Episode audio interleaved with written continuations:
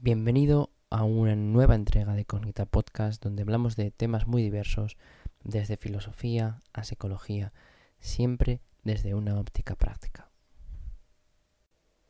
En, e, en este episodio, que es el número 4, es un poco una continuación de, del primer episodio en el sentido de que voy a retomar lo mismo que hice para ese primer episodio de leer un texto, en este caso van a ser dos fragmentos de un libro que he leído recientemente y que eh, su propio autor lo define como un pequeño libro que es una gran declaración de guerra. Vamos a hablar de El crepúsculo de los ídolos de Friedrich Nietzsche.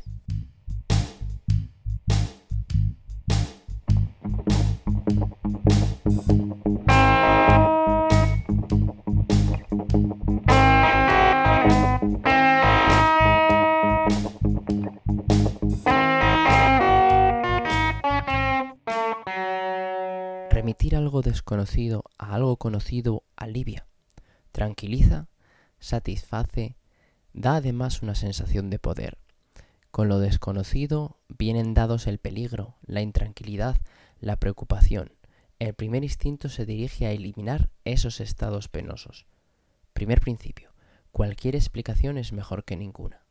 Dado que en el fondo se trata solamente de un querer librarse de representaciones que oprimen, no se aplican unos criterios muy rigurosos que digamos a los medios para librarse de ella. La primera representación con la que lo desconocido se explica como conocido sienta también que se la tiene por verdadera. Demostración del placer, de la fuerza, como criterio de la verdad. La pulsión de buscar causas está, así pues, condicionado y excitada por la sensación de miedo. En la medida en que ello sea posible, el por qué no debe ver no tanto la causa por mor de ella misma, cuanto un tipo de causa, una causa tranquilizadora, liberadora, aliviadora.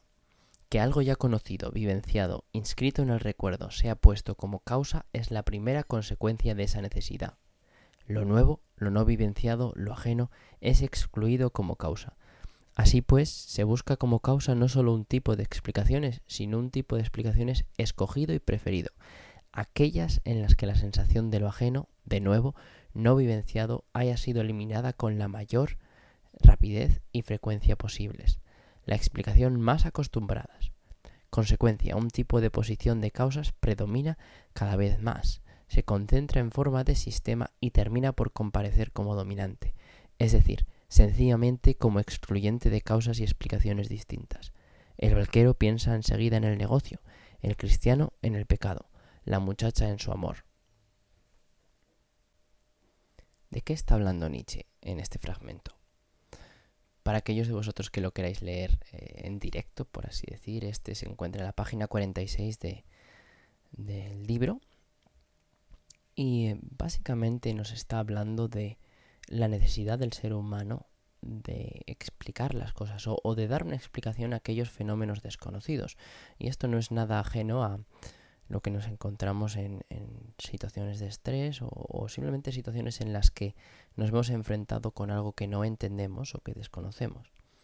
Nuestro primer instinto, como dice este filósofo alemán, es ponerle una etiqueta, explicarlo y además muchas veces explicarlo en función con aquello que ya conocemos, es decir, poner una explicación conocida a ese fenómeno desconocido. Esto puede ser a veces útil, pero también en muchas ocasiones es algo que nos puede dificultar el, cambiar o salir de nuestros hábitos o de nuestros prejuicios, ya que si vemos siempre el mundo en función de lo que ya conocemos, no vamos a aprender nunca nada nuevo, sino simplemente vamos a explicar lo nuevo con aquello que ya conocemos. No solo eso, sino que Nietzsche habla muy claramente de que existe un miedo a ese desconocido. Y, es por ese miedo y por el placer que da encontrar una explicación a ese desconocido que tendemos a llevar a cabo estos actos explicativos. Para terminar, habla un poco de que los banqueros ven monedas y las muchachas ven amores, etc. Refiriéndose con esto a que hay diferentes perspectivas y muchas veces cuando nos enfrentamos a un miedo o algo desconocido, le damos una explicación en función de lo que nos interesa ver. Es decir, que muchas veces podemos caer en el error de ver algo que ya conocíamos en algo desconocido porque estamos buscándolo.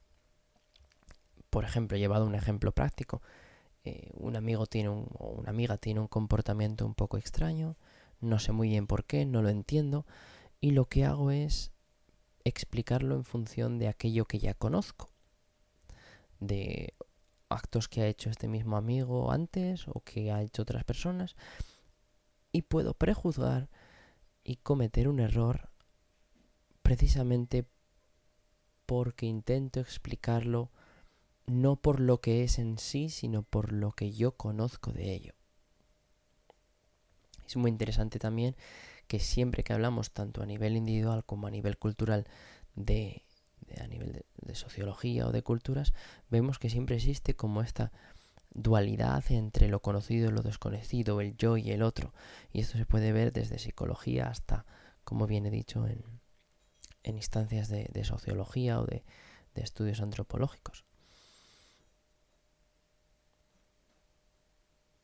Vamos ahora con el segundo fragmento, que es un poquito más adelante en el libro sobre la página 94 y habla un poco de de, la moral de la decadencia que se había puesto de moda en la época y de su crítica a ella. Así que nada, vamos a ello. Crítica de la moral de la decadencia. Una moral altruista, una moral en la que el egoísmo se atrofia, sigue siendo en toda circunstancia una mala señal. Esto se puede decir del individuo, esto se puede decir especialmente de los pueblos. Falta lo mejor cuando empieza a faltar el egoísmo. Elegir instintivamente lo autonocivo, sentirse seducido por motivos desinteresados, proporciona casi la fórmula de la decadence, no buscar la propia utilidad. Esta es meramente la hoja de higuera moral que tapa un hecho totalmente distinto, a saber fisiológico. Ya no sé encontrar mi utilidad. Disgregación de los sentidos, de los instintos, perdón. El hombre está acabado cuando se hace altruista.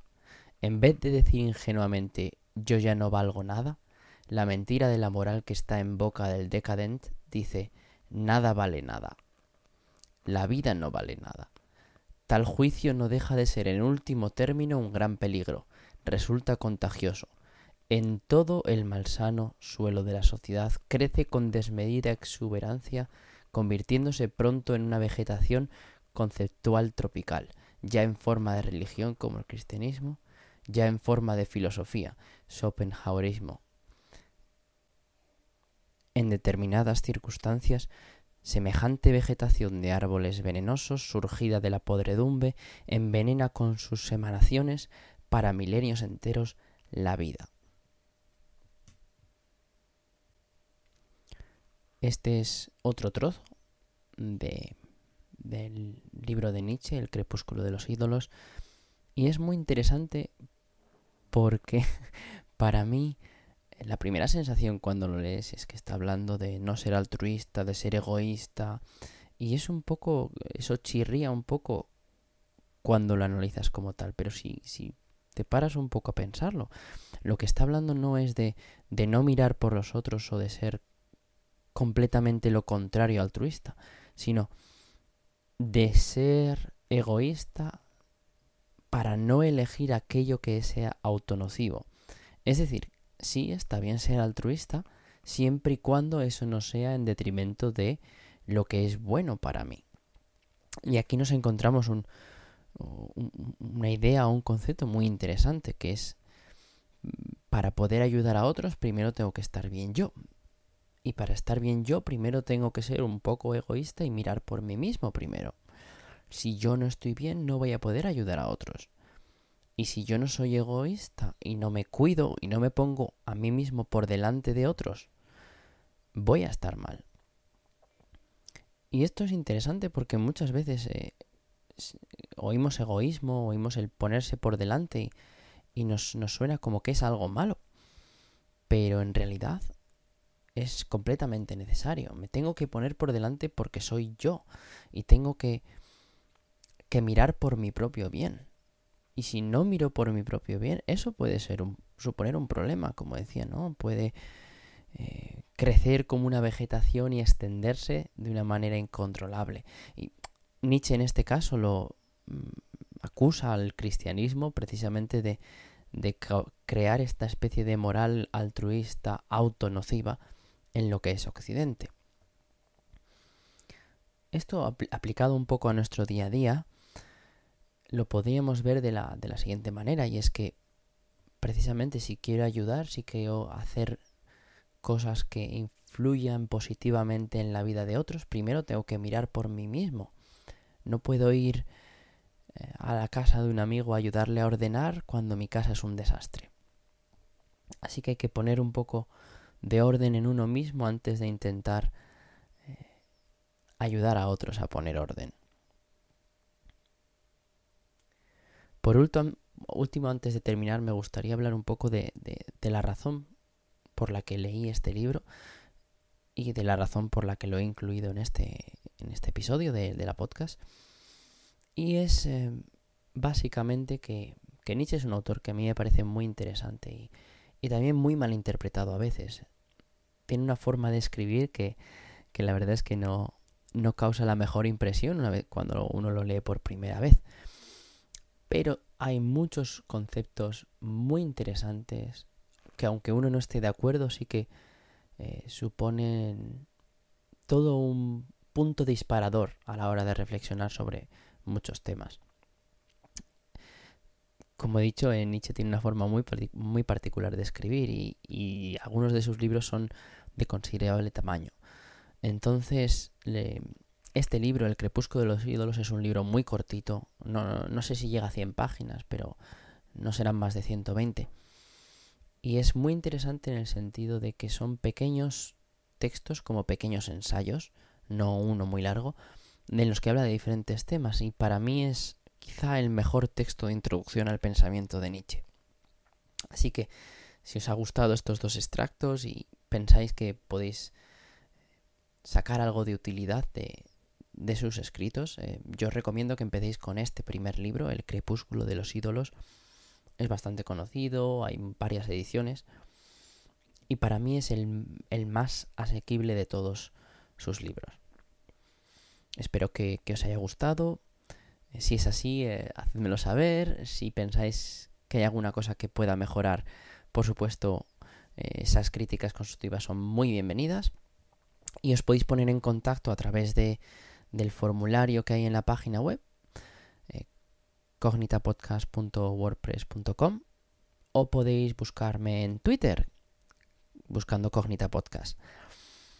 Muchas gracias por escucharme y espero que hayáis disfrutado de este episodio número 4. Gracias.